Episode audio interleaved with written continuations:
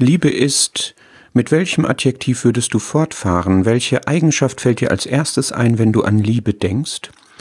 Langmütig, geduldig ist das Erste, was in 1. Korinther 13, Vers 4 über die Liebe gesagt wird.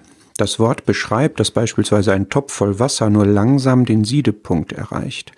Gott ist langsam zum Zorn und groß an Güte. Koche ich schnell über oder verarbeite ich das, was ich von anderen so erlebe, auf kleiner Flamme? Gott ist nicht ungeduldig, nicht cholerisch. Ich habe Defizite, Schuld, Schwäche, Sünde, Kleinglaube, Angst, Desinteresse. All das macht Gott nicht zornig. Er ist geduldig mit mir. 2. Petrus 3, Vers 9 sagt das ausdrücklich. Gott ist langmütig gegen uns. Und das nicht aus Desinteresse, Frust oder Nachlässigkeit, sondern aus Liebe. Deshalb leitet seine Güte mich auch zur Buße, wo nötig. Wenn du dafür Beweise haben möchtest, schau dir an, wie Jesus mit seinen Jüngern umgegangen ist, zum Beispiel mit Judas oder Petrus oder den Söhnen des Zebedäus oder Thomas oder oder oder. Und in deinem Leben findest du auch genug Beweise dafür, oder? Wenn ich mir diese Geduld anschaue, kann ich auch geduldig sein, oder nicht?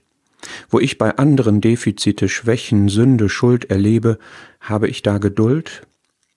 In den Evangelien gibt es ein, nur ein Beispiel, wo dieser Begriff noch vorkommt, und das ist in Matthäus 18, in dem Gleichnis von den Schuldnern. Der bankrotte Schuldner bittet den König, hab Geduld mit mir, Geduld. Der ist innerlich bewegt und er lässt ihm die Schuld. Vergebung, Schulderlass ist eine Frage der Geduld. Das haben wir von Gott auf viel größerer Skala erlebt, oder?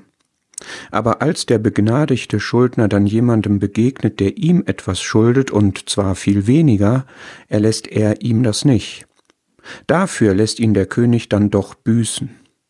Kann das nicht auch meine Erfahrung sein, dass ich von meiner eigenen Härte und fehlenden Vergebungsbereitschaft gefangen und gepeinigt werde, obwohl ich selbst so viel Geduld Gottes erlebe?